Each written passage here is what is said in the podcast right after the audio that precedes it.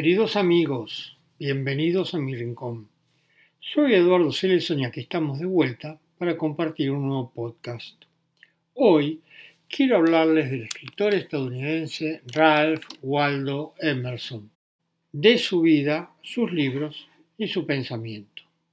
Ralph Waldo Emerson nació en Boston, Massachusetts, el 25 de mayo de 1803 y murió en Concord, Massachusetts, el 27 de abril de 1882. Fue un escritor, filósofo y poeta estadounidense, líder del movimiento trascendentalismo, que fue un movimiento filosófico, político y literario estadounidense que floreció aproximadamente entre 1836 y 1860. Comenzó como un movimiento de reforma dentro de la Iglesia Unitaria, que procuraba extender la aplicación del pensamiento de William Ellery Channing sobre el Dios interior y la significación del pensamiento intuitivo. Como les decía, Ralph Waldo Emerson fue líder del movimiento trascendentalismo a principios del siglo XIX. Sus enseñanzas contribuyeron al desarrollo del movimiento del nuevo pensamiento a mediados del siglo XIX. Era hijo de Ruth Haskins, y de un sacerdote unitario llamado William Emerson. Una de las máximas influencias en su niñez fue su tía Mary Moody Emerson, mujer puritana, gran amante de la cultura. La enseñanza formal de Emerson comenzó en la Boston Latin School en el año 1812, cuando él tenía nueve años. En octubre de 1817, cuando tenía 14 años, fue a Howard College y fue elegido como mensajero aprendiz a las órdenes del presidente de la institución. Su tarea era acusar a sus compañeros en sus actividades delictivas informándolo a la facultad. Entretanto, Emerson comenzó a llevar una lista de los libros que había leído y comenzó un diario en una serie de anotadores que serían llamados White Wall, cuya traducción es el mundo entero. Realizó trabajos extra para cubrir sus gastos escolares, incluido el de mozo para los Junior Commerce y ocasionalmente trabajando como maestro con su tío Samuel en Waltham, Massachusetts. En la universidad empezó su famoso diario, una antología y centón de pasajes que le sorprendían o admiraban en sus lecturas con sus correspondientes comentarios que terminó alcanzando los 182 volúmenes que sería la base de donde extraería sus obras posteriores, desde sus sermones hasta sus conferencias y ensayos.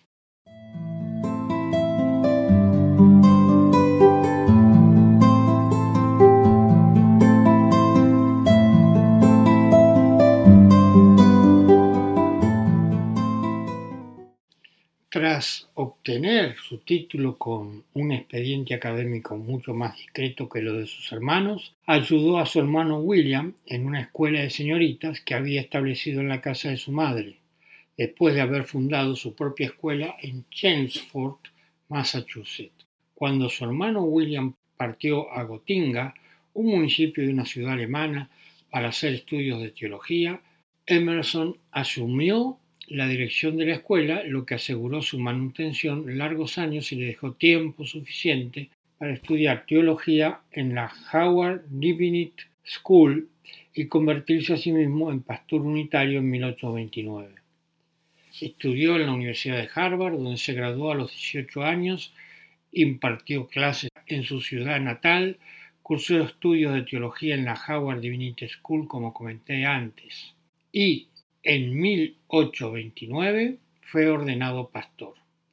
En esta época universitaria comenzó a escribir para diversas publicaciones, entre ellas The Christian Discipline. En ese mismo año, 1829, contrajo matrimonio con Ellen Tucker, pero la felicidad de la pareja se vio truncada con la muerte a causa de la tuberculosis de Ellen en 1831. Un año después, abandonó su carrera eclesiástica y se trasladó a Europa, viajando por Italia, Inglaterra, Francia y Escocia. Compartió amistad con Thomas Carlyle, con quien se carteó a menudo. En el año 1833 regresó a su país para establecerse en Concord, localidad en la que residió junto a su segunda esposa Lydian Jackson, con quien se habría casado en 1835. La pareja tuvo cuatro hijos. En Inglaterra conoció literarios de la talla de Samuel Taylor, Coleridge, Thomas Carlyle y William Wordsworth. Cuando regresó en 1833 y se estableció en Concord, ahí ya en Massachusetts, dio clases en la Universidad de Boston. Sus discursos estaban basados en material de sus diarios, observaciones y notas que empezó a escribir, como dije antes, cuando era estudiante. El pensamiento de Ralph Waldo Emerson fue poco valorado en Europa al considerársele una especie de rapsodia especulativo, cuya propensión declamatoria tenía más que ver con la caricia sentenciosa de las palabras que con el rigor de los conceptos. Lo leían los poetas, los fabricantes de discursos políticos y los aficionados a la literatura, pero no los filósofos. Se comprometió en defensa del abolicionista John Brown, el antiesclavista que acabó ahorcado en Charleston, en Virginia.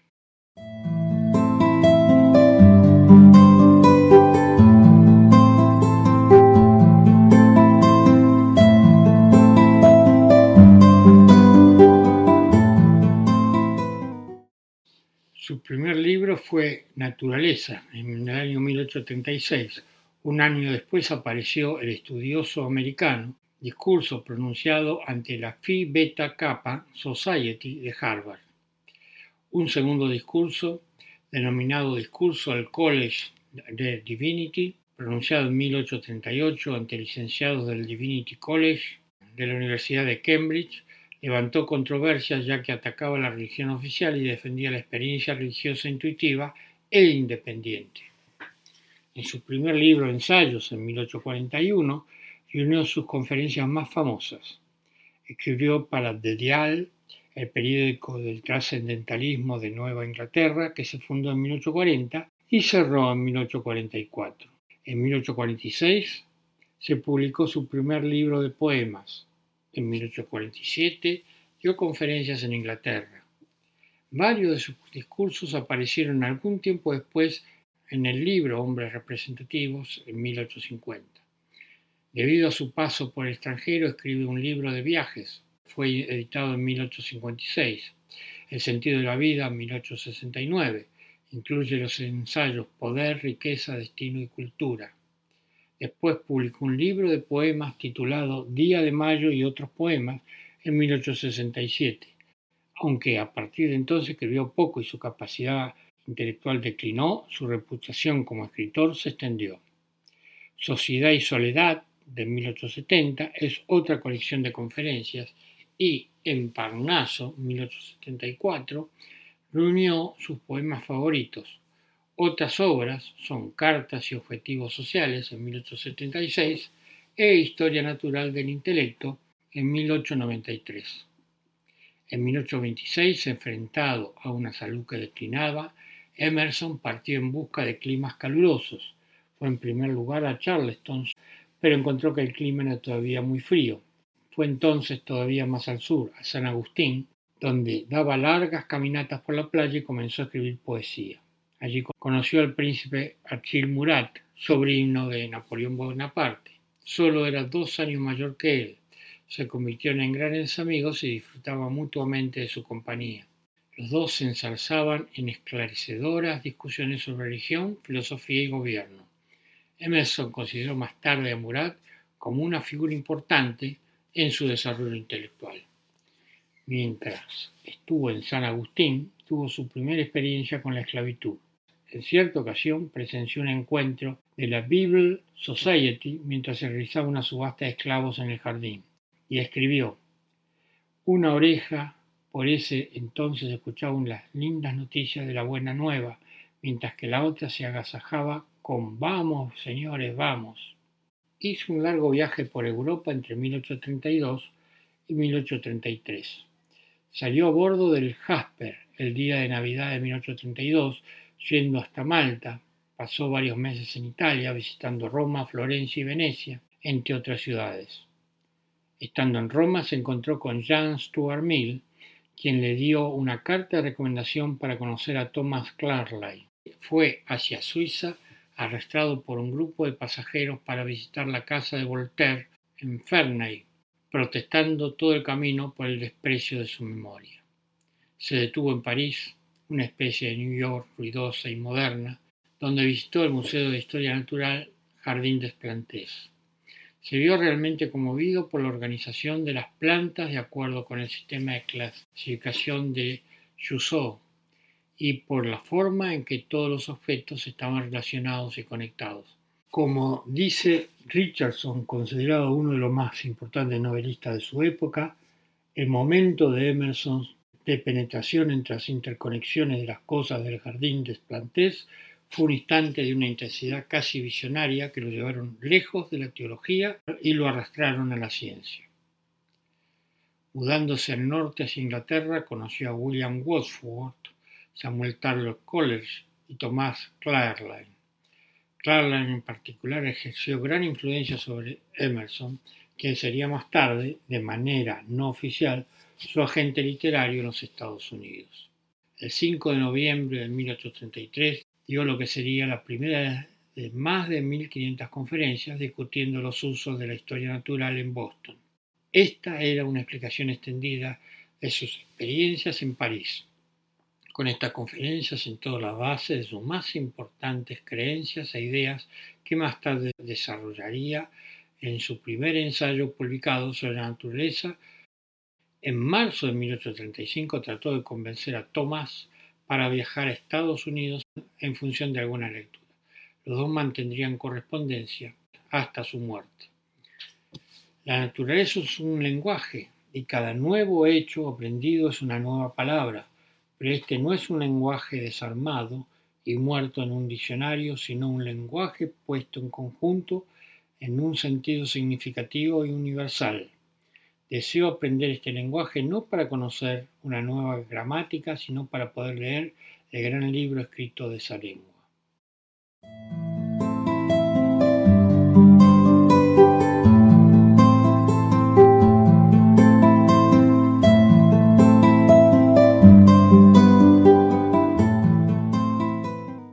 En julio de 1835 compró una casa en la carretera de Cambridge y Concord, en Concord, Massachusetts, a la que llamó Bush.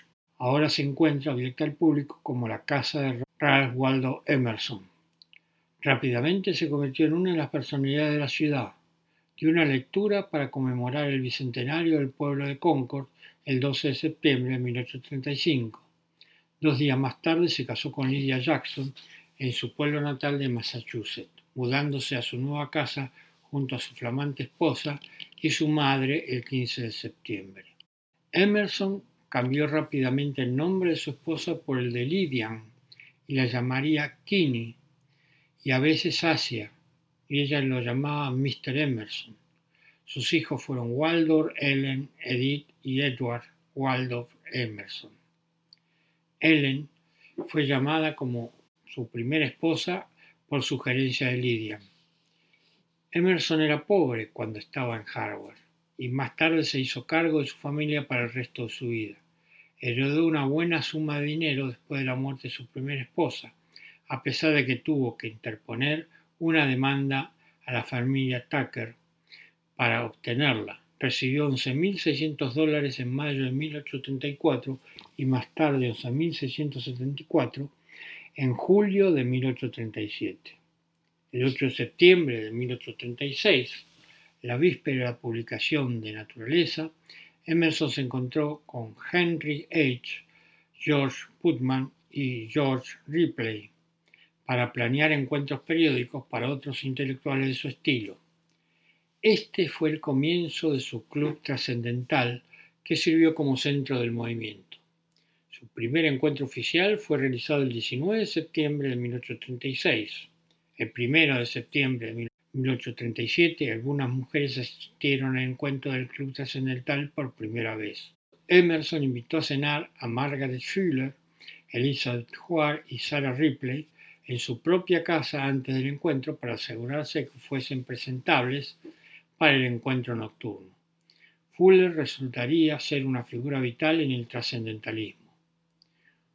Publicó de forma anónima su primer libro, Nature, sea Naturaleza, el 9 de septiembre de 1836, en el que exponía los fundamentos de su filosofía.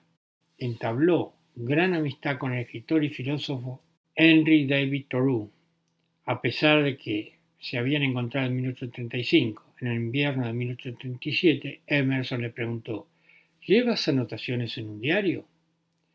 La cuestión se convirtió en una inspiración constante para Thoreau. El propio diario personal de Emerson, que fue publicado póstumamente por la Howard University Press en 1909 y 1914, se convirtió en un diario de 16 volúmenes en la compilación definitiva publicada entre 1960 y 1982. Algunos estudiosos consideran el diario de Emerson como su obra clave. En marzo de 1837, Emerson dio una serie de conferencias en el Templo Masón para la Filosofía de la Historia de Boston. Esta fue la primera oportunidad en que organizó una serie de conferencias por cuenta propia. Fue el comienzo de una seria carrera como conferenciante. Las ganancias de esta serie de discursos fueron mucho más grandes que las anteriores organizadas por alguna organización. Y Emerson, a partir de aquí, comenzaría a organizar él mismo sus charlas a lo largo de su vida. Daría eventualmente hasta 80 clases magistrales por año, viajando por el norte de los Estados Unidos. Viajó por San Luis, Les Moines, Minneapolis y California. El 15 de julio de 1838 fue invitado al Divinity Hall de la Harvard Divinity School para el discurso de graduación, que pasó a ser conocido como The Divinity School Address, discurso de la Facultad de Teología, decisivo para la historia del unitarismo. Recogió algunos de estos trabajos, discurso y conferencia en su primer libro de ensayos en 1841. Insólitamente, para tratarse de un producto filosófico de origen norteamericano, pronto se tradujeron al francés y al alemán y fueron respetuosamente reseñados en la publicación francesa Review des Deux Mondes. Emerson descreyó de los milagros bíblicos y proclamó que aunque Jesús fue un gran hombre, no fue Dios. La cristiandad histórica, dijo, convirtió a Jesús en un semidios, como los orientales o los griegos describieron a Osiris o Apolo. Sus comentarios enfurecieron el establishment y la comunidad protestante. Por esto fue enunciado como un ateo y un envenenador de la mente de los jóvenes. A pesar de las duras críticas, no dio respuestas, dejando en otros la tarea de defenderlo. No fue invitado a Harvard para otro acto oratorio durante 30 años. En 1841 publicó su segundo libro, Ensayo, que incluía su famoso escrito Autocontrol. Su tío lo llamó un extraño rejunte de ateísmo y falsa independencia, pero tuvo críticas favorables en Londres y París. Este libro y su buena recepción fue el que mayor contribuyó a la fama internacional de Emerson. Influido por la filosofía racionalista y romántica alemana, que conoció a través de Carlyle y por el hinduismo que le hizo estudiar su amigo Max Müller, Emerson proponía el trascendentalismo, una vía intuitiva basada en la capacidad de la conciencia individual sin necesidad de milagros, jerarquías religiosas ni mediaciones. Después participó con otros intelectuales en la fundación de la revista The Dial, cuyo primer número salió en 1840 para ayudar a la propagación del trascendentalismo y que se editaría interrumpidamente hasta 1844. En 1846 publicó poemas, unió sus conferencias sobre grandes figuras de la historia y de la cultura de los hombres representativos, en 1850. El sentido de la vida, en 1869, fue el primero de sus libros en obtener un éxito inmediato. Incluye los ensayos Poder, Riqueza, Destino y Cultura, como comenté antes. Después publicó su segundo poemario, Día de Mayo y otros poemas en 1867. Su producción se reduce desde entonces, aunque su fama de escritor ya era enorme. Sociedad y Soledad, en 1870, es otra colección de conferencias y en Parnaso, 1874, recoge sus poemas favoritos. Otras obras son Cartas y Objetivos Sociales, en 1876, e Historia Natural del Intelecto.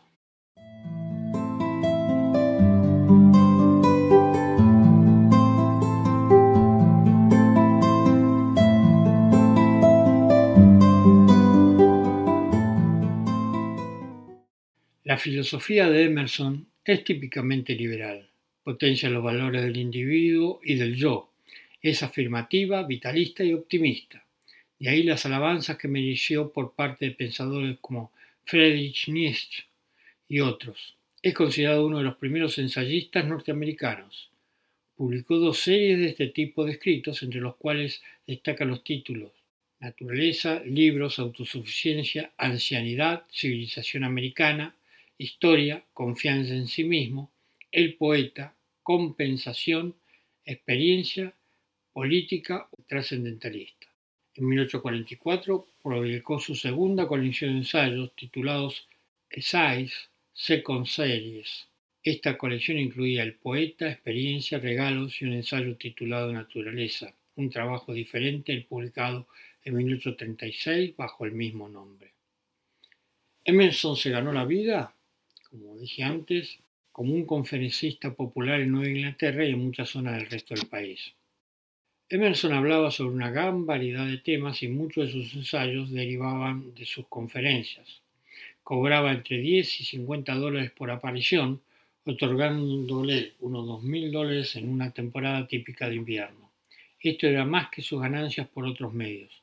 En algunos años no ganó más que 900 dólares por unas seis conferencias y por una serie de charlas en Boston cobró 1.600 dólares. Dio aproximadamente 1.500 conferencias durante su vida. Sus ganancias le permitieron expandir sus propiedades comprando 11 acres de tierra en Walden Pond y unos acres más en un terreno cerca. Emerson fue introducido a la filosofía hindú cuando leyó los trabajos del filósofo francés Victor Cousin. En 1845 los diarios de Emerson delataban que estaba leyendo Bhagavad Gita y los ensayos sobre los Vedas de Henry Thomas Colebrook. Emerson fue altamente influenciado por los Vedas y muchos de sus escritos tenían fuertes rasgos de la doctrina del no dualismo. Uno de los más claros ejemplos sobre esta influencia puede encontrarse en su ensayo titulado The Oversoul. Y ahí dice, vivimos en sucesión, en división, en partes, en partículas, mientras tanto dentro del hombre está el alma del todo, el silencio sabio, la belleza universal, con lo que cada parte y partícula está igualmente relacionada, el uno eterno, y este profundo poder en el cual existimos y cuya beatitud es completamente accesible a nosotros, no es sólo autosuficiente y perfecta en cada hora, sino que el acto de ver y la cosa vista, el vaticinio del espectáculo, el sujeto y el objeto son uno. Vemos el mundo pieza por pieza como el sol, la luna, el animal, el árbol, pero el todo, del cual estas son partes brillantes, es el alma. Las visiones religiosas de Emerson fueron consideradas radicales en su época. Creía que todas las cosas estaban relacionadas con Dios y que por eso todas las cosas eran divinas. Los críticos creyeron que estaba corriendo la figura central del centro, Dios. Como dijo Henry Ware Jr., Emerson estaba en peligro de restarle valor al Padre del Universo y dejar tan solo a un grupo de chicos en un asilo para huérfanos. Emerson estuvo particularmente influenciado por la filosofía alemana y por el cristicismo bíblico también. Sus puntos de vista, las bases del trascendentalismo, sugerían que Dios no tenía que revelar la verdad, sino que la verdad podía ser intuitivamente experimentada desde la naturaleza de manera directa. Su amor al cosmos era panteísta, o como escribió en su diario, hay una confluencia entre el alma humana y todo lo que existe en el mundo.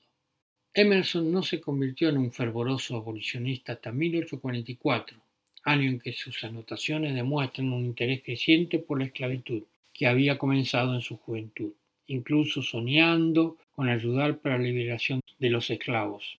En junio de 1856, poco después de que Charles Sumner, un senador estadounidense, fuese apaleado por su cercanía al abolicionismo, Emerson lamentó no haber estado tan cercano a la causa escribió, hay hombres que tan pronto, cuando nacen, toman una, línea definida hacia el eje del inquisidor. Hermosa es la manera por la que estamos salvados de este inagotable suplemento de factor moral. Emerson comenzó a decir todo sobre la esclavitud. Por ejemplo, creo que nos debemos deshacer de la esclavitud o nos debemos deshacer de la libertad. dijo en una charla en Concord ese mismo verano. Emerson usó al esclavismo como un ejemplo claro de la injusticia humana, especialmente en su rol como ministro.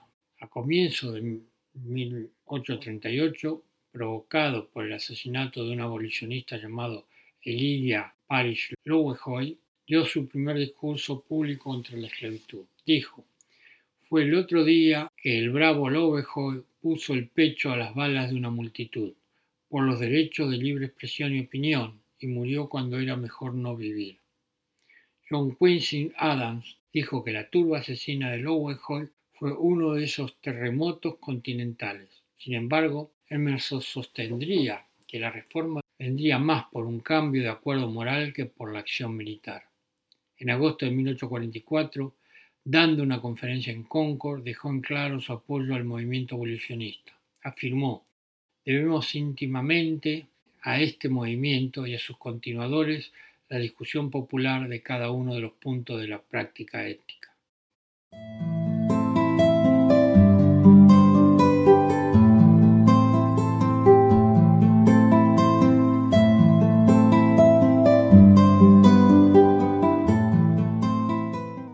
En 1867 la salud de Emerson comenzó a declinar y escribió mucho menos en sus diarios. Entre el verano de 1871 y la primavera de 1872 comenzó a tener problemas de memoria y a sufrir diafasia, un trastorno del lenguaje que se produce como consecuencia de una patología cerebral. Hacia el final de la década, por momentos olvidaba su nombre y cuando alguien le preguntaba cómo se sentía, respondía, bastante bien, perdí mis facultades mentales, pero estoy perfecto. Como conferenciante y orador, Emerson, apodado el sabio de Concord, comenzó siendo la voz líder de la cultura intelectual americana. Herman Melville, quien conoció a Emerson en 1849, pensó que tenía un defecto en la región del corazón y una autoconciencia tan intelectualmente intensa que en un comienzo uno duda de llamarlo por su nombre. Y más tarde admitiría que Emerson era un gran hombre. Theodore Parker, un ministro y trascendentalista, notó su habilidad para influenciar e inspirar a los demás decía, el brillante genio de Emerson surgió en las noches invernales y se extendió por Boston, haciendo que los ojos de los jóvenes ingenuos se alzaran hacia aquel gran comienzo, una belleza y un misterio que fascinó por aquel momento, mientras que les dio una inspiración eterna, les condujo hacia nuevos caminos y nuevas esperanzas. El trabajo de Emerson no solo influenció a sus contemporáneos como Whitman y Thoreau, sino que continuaría influenciando pensadores y escritores en los Estados Unidos y en todo el mundo hasta el momento. Nietzsche y William James reconocieron la influencia del sabio de Concord. También en Henry Bergson, cuyo Elan Vital es una transcripción literal de lo que él llamó Vital Force. En abril de 1882, una repentina lluvia lo sorprendió mientras caminaba. El frío era intenso Dos días más tarde fue diagnosticado con neumonía. Murió una semana más tarde, el 27 de abril de 1882 en Concord y está enterrado en el cementerio de Sleepy Hollow en Concord. Fue depositado en su ataúd llevando un manto blanco regalado por el escultor americano Daniel Chester French. Tenía 78 años de edad.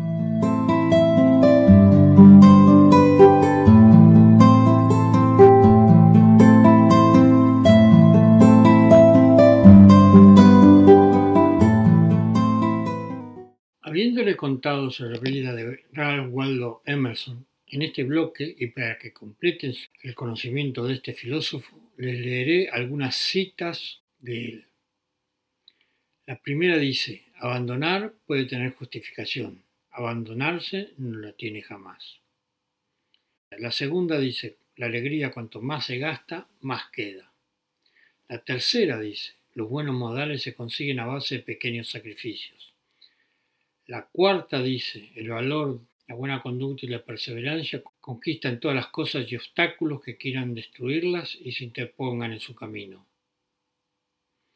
La quinta cita dice, todo hombre es sincero a solas, en cuanto aparece una segunda persona empieza la hipocresía. La sexta cita dice, todo hombre que conozco es superior a mí en algún sentido. En ese sentido aprendo de él.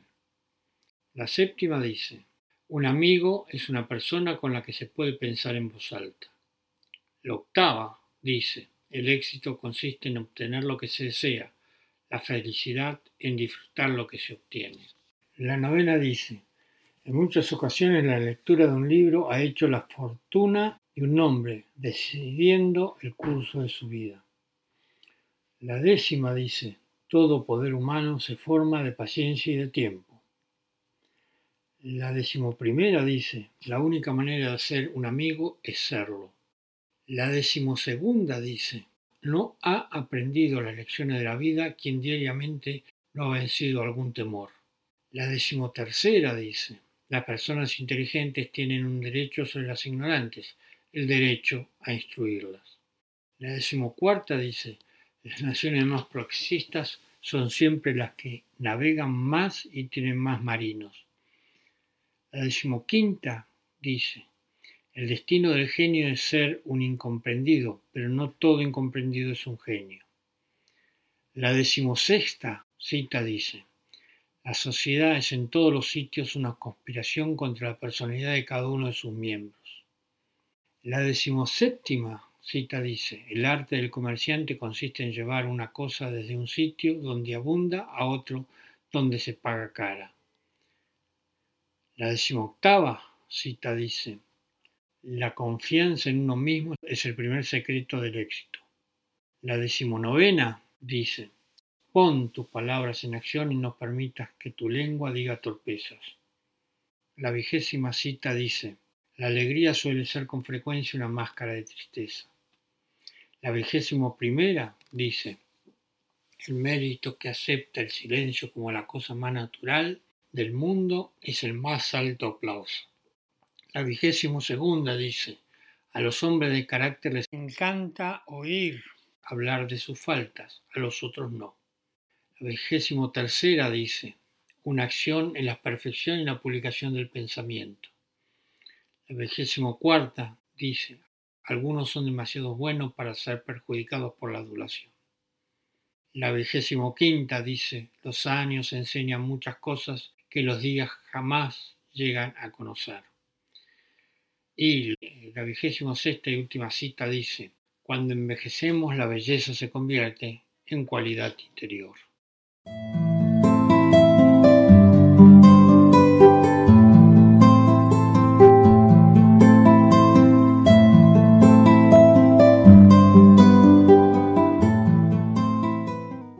Hemos llegado al final de este podcast. Espero les haya gustado. Si quieren hacerme algún comentario, escríbanme a eduardoceleson.gmail.com. Los espero para compartir juntos un nuevo podcast.